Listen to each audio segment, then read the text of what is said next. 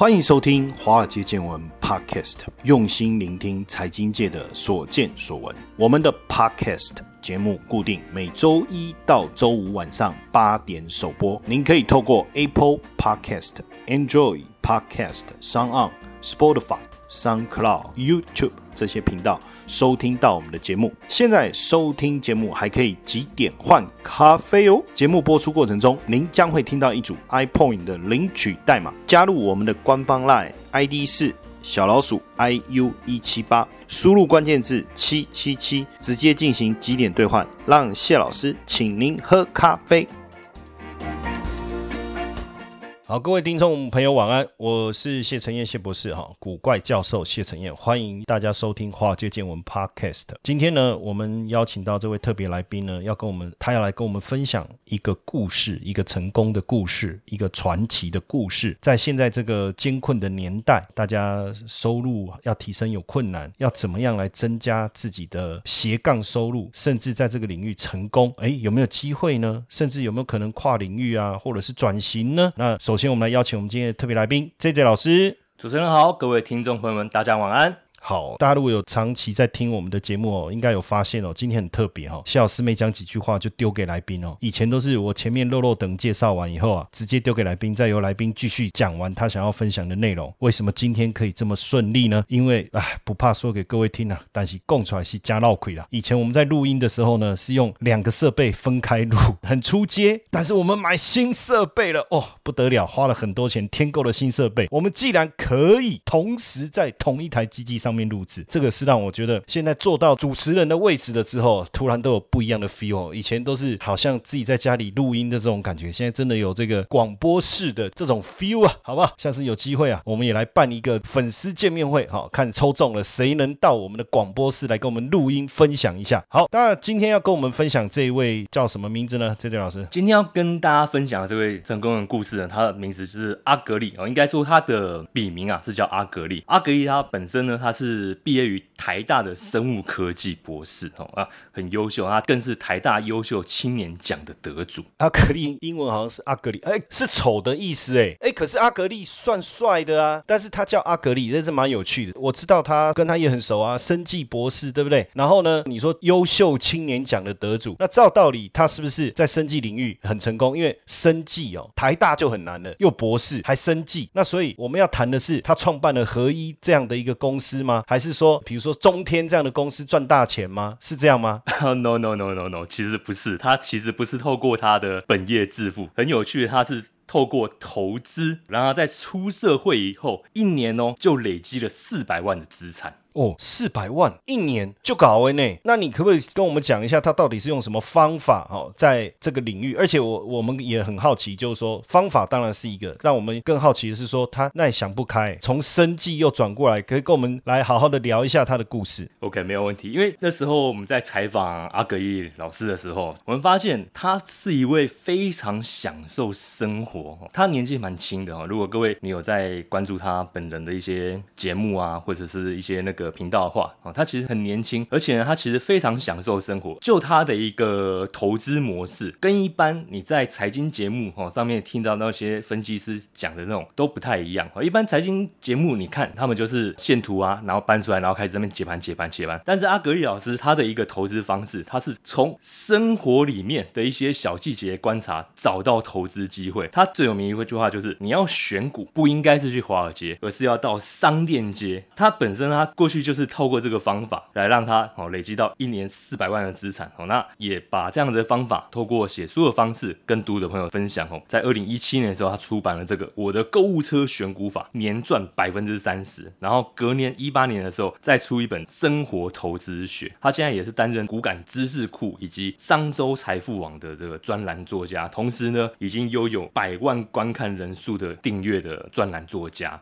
因为前一阵子，应该说上个礼拜了哦，我才去上了这个阿格丽的节目。他现在已经是非常知名的财经节目的主持人，等于是在 YouTube 主持的财经节目，也非常多人收看哦。所以我觉得很厉害，因为从一个跨领域啊，从生计这样转过来哦。那他到底生活选股的部分，还有跟你多聊一些什么？因为确实他就说不应该去华尔街，应该是去什么商店街，而且他最推崇就是这个生活选股法，所以他是在这个领域这这样的后起之秀。但我我们却很好奇，就是说，那他怎么会从生计应该叫实验室嘛？那他怎么会从实验室转到股票市场来？这个转折的过程是一种激励的故事呢，还是不堪回首的过去啊？OK，我相信其实很多听众朋友一定也都有跟谢博士主持人相同的一个疑惑啊，生计博士照理说。之后就业应该是一一路顺遂、一帆风顺，但是其实那时候我们在采访阿格里老师的时候，他就表示说，其实生技产业本身它是属于一个资本很密集的产业，而且它其实很偏重精英式的一个制度。所以虽然说这些公司看起来好像获利都很高，你博士毕业进去哦，如果进去的话，基本上你的底薪也都是七万块起跳，这种是还会配股，非常非常的诱人，对不对？但是说真的，有这么好的待遇的公司，其实也就五根手指头数得出来而已。所以，除非啊，他说，如果你能够转技转，或者说你有特别的专利，你才有办法在公司里面有这样子的一个待遇。其实他为什么没有一毕业就进生意产业？因为他知道整个产业的一个现实环境是非常严苛。那因为刚好他本身在念书，他大三的时候其实他就有在操作股票，所以他认为创业啊就是要跟着这个趋势走哦。毕业以后他没有进入生意领域，而是要进入这个财经领域工作。那其实他念书的时候，刚才有说他就有在做股票，而且他在做以外。他同时把他看到这些内容，然后整理成一份心得，就一直不断持续的去分享分享，一直在跟大家分享。那从财经作家、布洛克，然后提供这些专门的研究资料给读者们，到最后各位也知道，最近订阅制非常的风行，所以后来他也成为非常红的这个订阅作家。那为什么他的笔名叫阿格里？他有跟你说过吗？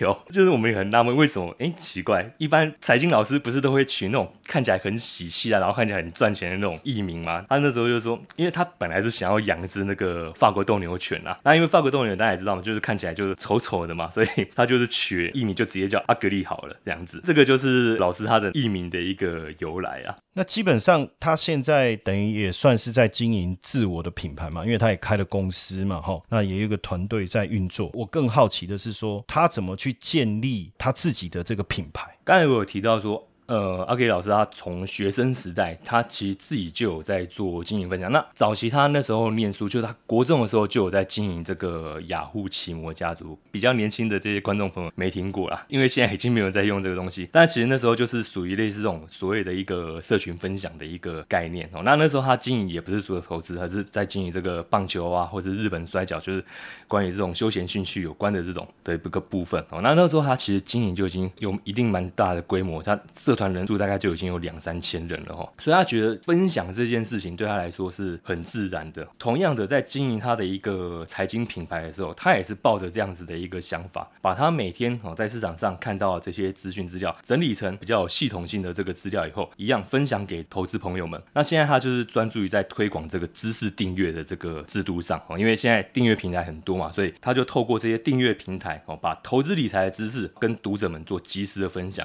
他这样子的一个做法。其实也跟以往这种投顾会员啊，偏重于获利的目的有很大不同。因为他做订阅制的这样子的一个模式，真正的初衷是希望能够让读者们能够改善他们生活。他提供的不仅仅只是一些股票资讯，他希望真正能够带给订阅户们，真正能够帮他们，是希望能够让他们能够省下时间跟金钱，然后从他这边获得真正有用、有价值的这个资讯。那这个就是他用这种方式来经营他的这个订阅品牌。当然，因为现在资讯非常的发达，而且资讯的管道来源非常多。早期的时候，我刚进入股市的时候，我发现是要收集讯息是没有足够的一个管道。但是现在变成讯息多了以后，可能很多人也跟我有同样的感觉，就反而不知道怎么样去过滤。所以，像阿格丽所做的这种所谓的订阅制，或者说他现在主持的节目啊，叫“投资最给力”啊，实际上反而做了另外一件事情，就是帮大家去做一些资讯的过滤跟筛。筛选哦，所以也是一个非常好的一个转变嘛。但是话又说回来哦，提供这些知识跟资讯，问题是怎么变现？他怎么把它变现？除了说，当然他自己投资股票之外，那他提供的这些知识，怎么变成他一个创业的 know how 呢？OK，其实。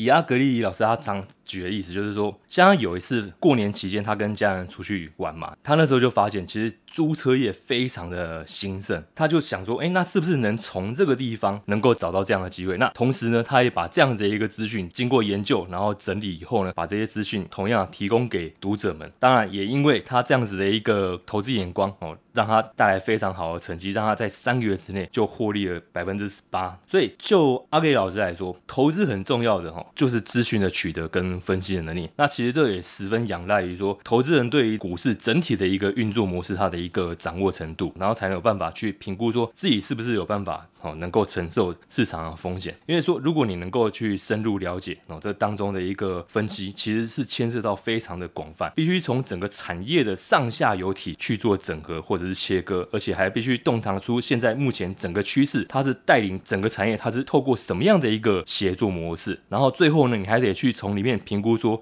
这里面最大的获益者哦，又是哪一个部分？那基本上这都是阿格里老师过去哦，在这个市场里面哦所下过的一个苦功。好，有了订阅制以后，哎，就有了这些资讯了嘛。那资讯这么多哦，又被筛选过，老师说，哎，这个好，哎，这个不错。那照奥格利的讲法，是不是我们就不用再做学习了呢？哎，反正我有了订阅制，我就跟着老师，这样是不是就 OK 了？那以后就发大财了呢？OK，其实我曾经好。在有一本书上看过一句话，我觉得他写的很棒。任何的文凭跟证照都不是你可以拿来作为停止学习的一个理由。那其实阿格伊老师他也相当认同这一点，他还是提醒大家说，终身学习的一个重要性。你在学习的过程中，你不一定非得要到专门学校，或者是说到专门的机构去学习。现在网络平台这么多的一个学习机制，非常的丰富哦，非常多。所以大家要提升，应该就是所谓的一个自学力。你在网络上哦，有很多线上课程嘛，像是一次一。一千多块的货，你就可以透过这些课程，然后把它整合成一个系统化的一个学习。那一般人哦，他为什么不敢去创业，或者说为什么他觉得创业会觉得那么容易失败？就是因为他发现很多人遇到问题的时候，比如说他可能想要牛奶，结果他不知道怎么去弄牛，他就跑去养一头牛，从养牛开始哦。那其实说真的，很多问题并不需要这么麻烦哦。那透过这种系统化的学习哦，你就可以帮自己省下很多的时间哦，不会让自己搞得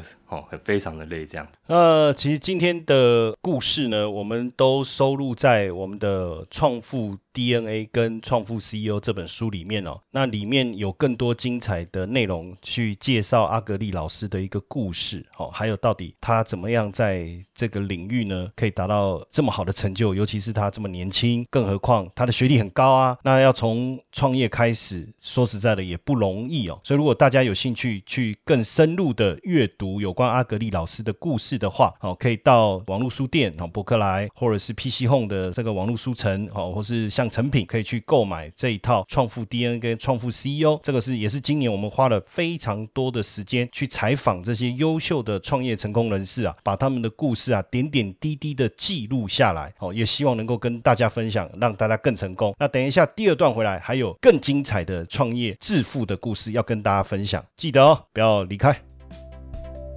华尔街见闻加密版每周一次。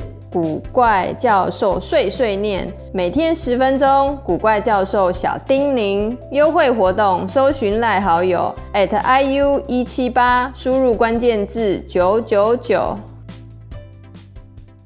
哦，今天很荣幸有这个机会啊，邀请到。这一次创富 DNA 啊，跟创富 CEO 整个计划的制作人哦，去年其实我就在看我们整个台湾的环境，那时候疫情还没有，都还没有。我其实就在想，我看到身边有很多创业成功的人，他们很努力，在台湾这么不容易创业的环境，我认为是不容易创业的环境啊。再加上说，过去我们在讲薪资的部分，有没有六七成的人他的年收入是介于四十万到六十万？我们讲上班族，你薪水要到一百万以上三趴。之前我在其中一集节目里面有讲过，大家可以去找一下那一集出来听哦。所以你要去想哦，上上班族要年薪百万，就是上班族里面顶尖的百分之三了，那怎么办？赶紧出来做掏给啊，对不对？当然自己做老板会比较辛苦，没有错。但是你就有机会去创造更好的收入，至少你可以去幻想你自己的未来嘛。那这个幻想最后有没有实现，还是幻想破灭，那是另外一回事嘛，对不对？但是我觉得至少有一个梦想在那边，每天起床，哎，就算做的很辛苦，至少是自己的事业。所以我才当时有了这个想法，说，哎，我们是不是来去采访一些创业成功的这些人士，因为他们很不简单。而且我不要那种大老板哦，因为大老板已经很成功了，对不对？他可能也忘记当时如何筚路蓝缕，是不是？成语是这样讲：披荆斩棘、披星戴月，这样一路到成功的过程。那当时这个提出来以后呢，我就呃邀请 J J 俊杰老师哦，不是唱歌那一个哦，不要误会，那差很多，差就这一块你也透会，但是基本上他也不会唱歌了哈。那由他来规划这整个案子，也是我们这整个案子的制作人。那当然我们。创富 CEO、创富 DNA，我们就从写书到采访，整个邀约的过程，其实都非常的辛苦啊。因为谢老师，我们的团队人也不多，大概就几百人而已，没有啦，没那么多啦。哈。就我们这小团队要去做这么大的事情，其实很多人都不看好，甚至很多朋友跟我说：“哎，老师，你今嘛是吉探兄弟哈，不来记走哟，写的做爱心的哟。”哎，我想说为什么呢？这个事情很好啊。可是说真的哈，我们整个计划花了非常多的心力，也花了非常多的成本。这个书出来以后呢，我。我们坦白讲哦，大部分很多的都是我们的亲朋好友、粉丝在支持，但我觉得里面有很多很棒的故事。我我希望也让大家去了解，也知道说，哎，原来有这么多值得我们鼓掌的这些，算小人物吗？还是小巨人？我也不晓得怎么来定位哦，所以。今天呢，我们要讲的这个故事呢，是变脸魔术师神奇杰克或 Magic Jack。那当然，因为整个企划的制作呢，是由 J J 俊杰老师，好，他担任制作人来整个规划。所以我想说，就邀请他，我们好好的来去讲当时这个采访这个过程。当然，如果你觉得采访完，哎，这个故事很精彩，你想要更仔细的去了解神奇杰克，大家也可以直接上博客来或上 PC Home 网络书店，也支持我们一下，去买这一套书，叫《创富 DNA 创富 CEO》。哦，那目前我们是一次要整套购买，它有折扣。很便宜，我发现 PC Home 网络书店的折扣比较多，奇怪，博客来折扣比较低哈，大家可以在上网订购啊，支持我们一下。那我们赶快进入今天要访问的一个重点，欢迎 J J 俊杰老师，今天要跟我们分享的这个故事是变脸魔术师神奇杰克。哎，听说真的很神奇，是不是？好，主持人好，各位听众朋友们，大家晚安。我是 J J 老师，今天要和大家分享的这位变脸魔术师神奇杰克呢。我们当时去采访他的时候，其实刚好运气很好，遇到他正在。准备进行彩排的过程，那其实整个创富的一个企划，我觉得个人成长很多，因为我自己本身也可以遇到各行各业的这些前辈们。那今天要和各位分享的这位神奇杰克老师呢，其实他对于表演艺术这个领域真的非常有热情。为什么会这么说？因为从他彩排的过程里面，我们就可以发现到他在舞台上每一个动作、每一个手的角度、表情，这个表情、这个动作结束以后，音乐什么时候放出来，他都下得非常准确，就是。整个彩排的细节啊，他都拿捏得非常细致，就可以看得出来，其实杰克老师他对表演这一块。真的很有热忱，为什么？因为他在彩排就会这么细心，表示说他就非常希望说能够哦把最好的、最完整、最完美的一面呈现给当天的观众朋友们。哎，当然就是说你看到当天彩排，确实我们去的时候他很热情，他其实都把我们丢在一边呢，然后他就很认真的在那边彩排啊。哦，最羡慕的是旁边那个呃魔术女郎，哦，那都很辣，哦，那穿很少，不知道是不是这样给他带来热情呢？我不确定，但是我是看的哦热血喷张哦，对杰克。老师来讲，他是真的喜欢这个行业，所以才去创业的吗？其实谈到创业这一块，每一个人一定都会有一个他的理由，他的一个初衷。那其实那天我们采访到杰克老师，问到他聊到这一块的时候，其实也蛮有趣，因为他居然是因为小学老师的处罚。然后开始进入表演这个行业，比较年轻一辈的听众朋友们没什么感觉，但是大概七零年代以前的同学，你这边在念书的时候，课堂上不乖啊，还是在那边吵闹聊天，老师就会下来处罚你嘛。那那时候其实杰克老师他算是蛮活泼、蛮好动的一位学生哦，所以经常就是会受到老师的处罚。那处罚内容是什么？就是会要求他去，哎，你既然这么会讲，那你干脆就代表班上出去做演讲，出去做一些表演。小学时候这样子的一个。准备过程中啊，慢慢的他就开始表演出他的兴趣出来，然后也开始觉得说，哎，在准备表演这个过程，然后表演完成以后，接受到舞台上的这样子的一个喝彩，让他非常非常有成就感。也因为这样子，开始让他觉得说，嗯，要怎样来开始进入到表演这样子的一个领域。要进入表演这样的一个领域当中哦，当然小时候是小时候啊，喜欢讲话哦，参加演讲、参加康乐比赛那是一回事啊。当你真的出来创业，尤其是表演或者是说魔术表演这个领域，那实际上他还是要专业啊。光有热情够吗？这个部分他是怎么样成长过来的？因为大家也知道，杰克老师他其实在表演领域已经二十五年了哈，所以他算是很早早一辈就已经进入到这个领域。那在过去那个年代，其实资讯都还不是很发达。他那时候也跟我们透露说，要学习魔术这一块，其实那时候都没有一些什么专门课程，他都是自己去买那些什么录影带回来看，然后跟人家买一些那种魔术小道具。那小道具里面他就会附一些说明书嘛。可是那时候又没有翻译成中文，要么就是英文，要么就是西班牙文，所以他就只好道具拿来，然后边查字典边翻译那个说明书，然后自己实际做一次去做这样的尝试。他就是慢慢慢慢这样子一点一点的去累积啊。接下来就是我们今天的彩蛋时间，iPoint 领取代码 B 二零六零。活动详情呢，请到下方的说明栏观看。其实神奇杰克，我很早就认识他，他也算是我的好朋友啦。所以当时为什么要访问的时候，我第一时间也想到他。最早会认识他，是因为我忘了是哪一本杂志，应该是《商业周刊》，因为时间有点久远，可能会有点误差。当时杂志里面就专访这个人物哦，他是。川剧变脸，四川川剧变脸，因为他那个是传男不传女哦，而且过去可能是不外传，但是他却得到这个真传，而且他还有一个师弟叫做刘德华，哎，没错，真的是那个刘德华，哪一个刘德华是很帅的那一个香港巨星刘德华，真的是他的师弟哦，所以他怎么又会去从魔术表演主持？又走到川剧这一条这么辛苦的路呢？当然，我们有提到说，杰克老师他就是透过他去买这些道具，然后他其实也有买一些国外的原文魔术的这种原文书回来自己阅读。可是大家也知道，其实两千年以后，整个网络资讯普及速度啊，就成长的非常快速，所以到后来在同行里面的一个资讯差就慢慢开始缩减。以前可能我买得到这本表演的书籍，那你可能买不到，哎，我跟你的差距就出来了。但是网络一普及以后，随便 Google 上去查一下，或甚至搞不好 YouTube 你上去查一下，都可以找得到相关的这种教学的一个资源。那杰克老师他那时候也就体悟到说，他一定要想办法跟他的同行做出这样子的一个差异。可是他那时候就在思考说，是不是非得一定要执着在西洋的这种魔术表演？因为他本身是学这个京剧出身的，所以他就想说，哎，那能不能把他过去学的？然后跟他现在在做的这个表演事业来做一个结合，所以他那时候就想说，那就去学川剧。学川剧，刚才谢老师也有提到说，他们基本上这个都是不外传。可是因为杰克老师他对于想要学川剧的一个动机真的非常强烈，所以那时候也找了三五个同行，想说那就一起飞到四川去，然后来拜师学艺。哎，可是很有趣的是哦，他找了这么多好朋友一起要过去，结果到最后真正成型的只有他一个哦，真正真真正有他一个。其实这也就体现出来，因为各位。你上去搜询一下，其实，在台湾有在同时表演魔术跟川剧的，就只有杰克老师一个哦。那说真的，这个就被杰克老师做出他的一个差异性了。当然，现在杰克老师在。魔术界这个领域算是大师级的了哈，包括川剧表演这个也是大师级。之前我我们在尾牙的时候，我曾经拜托，当然还是要付钱了哈，拜托杰克老师来表演。哇，我跟你讲，真的很精彩。其实因为跟他认识那么多年，我发现啊，每次找他来表演，或是去别的尾牙的场合啊，或是去别的